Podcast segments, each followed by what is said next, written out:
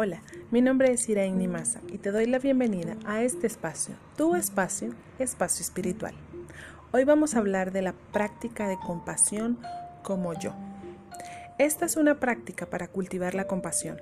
Te ayudará a recordar lo que compartes con otros seres humanos, en lugar de reconocer las diferencias que tienes con los demás. Trata de reconocer las cosas que tienes en común. Repite estas frases en silencio. Esa persona tiene un cuerpo y una mente como yo. Esa persona tiene sentimientos, emociones y pensamientos como yo. Esa persona en algún momento ha estado triste, decepcionada, enojada o lastimada por otros como yo. Esa persona se preocupa y a veces se asusta como yo. Esa persona quiere ser cariñosa y amable con los demás como yo. Esa persona desea ser feliz como yo.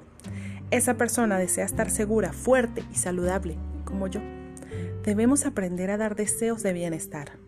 Por eso, yo te deseo a ti que estás escuchando esto, que tengas la fuerza, los recursos y el apoyo social para navegar con facilidad en tu vida. Te deseo que estés libre de dolor y sufrimiento.